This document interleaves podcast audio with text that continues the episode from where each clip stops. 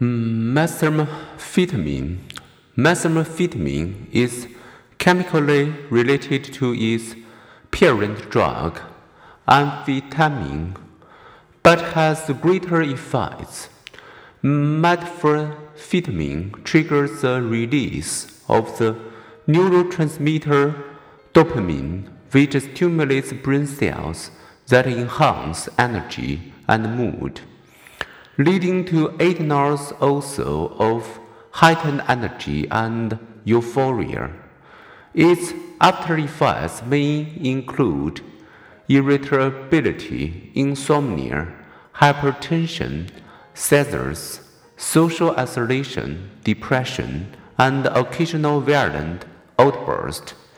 Over time, methamphetamine may reduce baseline dopamine levels, leaving the user with continuing depressed functioning.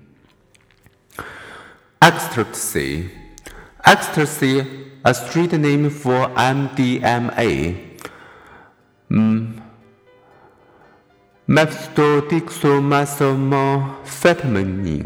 Also known in its powder form as Molly is both a stimulant and a mild hallucinogen.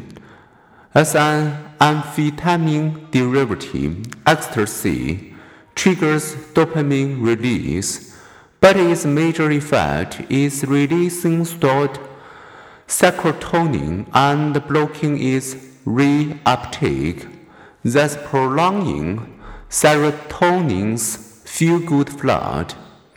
Users feel they felt about a half an hour after taking an ecstasy pill. For three or four hours, they experience high energy, emotional elevation, and connectedness with those around them. During the 1990s, ecstasy popularity soared as a club drug taken at nightclubs and all-night dance parties.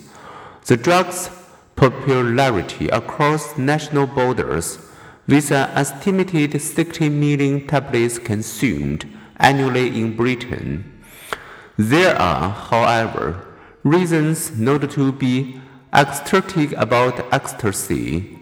One is its dehydrating effect which, when combined with prolonged dancing, can lead to severe overheating, increased blood pressure, and death. Another is that long term, repeated leaching of brain serotonin can damage serotonin producing neurons, leading to depressed output and increased risk of permanently depressed mood. Ecstasy also suppresses the disease fighting immune system, impairs memory, slows thought, and disrupts sleep by interfering with the serotonin control of circadian clock. Ecstasy delights for the night may disappear the morrow.